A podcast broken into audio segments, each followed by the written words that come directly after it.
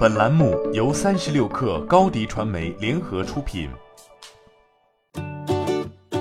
本文来自三十六氪神译局。苹果公司终于进军金融服务领域了。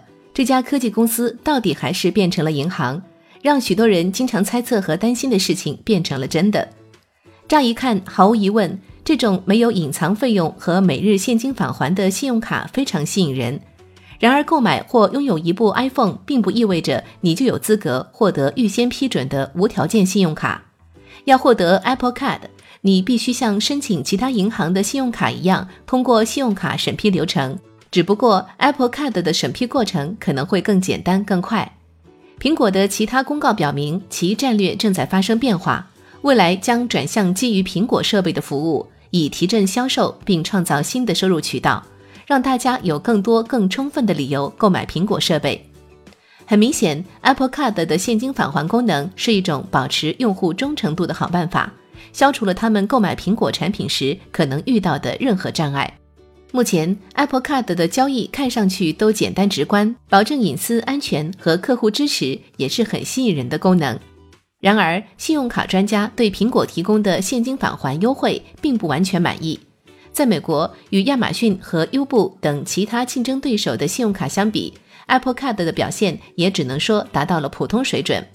在美国，亚马逊和优步提供的现金返还和其他好处要多得多，而且不收取额外费用。Apple Card 最高的百分之三的现金返还只在购买苹果产品和服务时可用，同时只有通过 Apple Pay 购物时才可以享受百分之二的现金返还。另外，虽然苹果公司的钛合金实体信用卡是迄今为止推出的最优质、最具标志性的信用卡，但它只提供百分之一的现金返还。这可能是一种促使消费者更多使用 iPhone 而不是信用卡进行支付的策略。即使没有滞纳金和隐藏费用，Apple Card 其实也没有那么令人兴奋，因为它在很多方面向用户收取高额费用。以下是苹果可能利用信用卡和合作伙伴的影响力开发的三种金融产品和服务：一、交易账户。Apple Card 用户可以选择将现金提取到 Apple Pay Cash 或者 Apple Card 中，不再支持用信用卡的 P2P 支付功能是苹果的蓄意为之，目的是鼓励客户向 Apple Pay Cash 中存钱以支付苹果的服务和信用卡账单。Apple Pay Cash 和 Apple Card 的结合将使 Apple 成为一家专属于客户的微银行。二、消费者金融。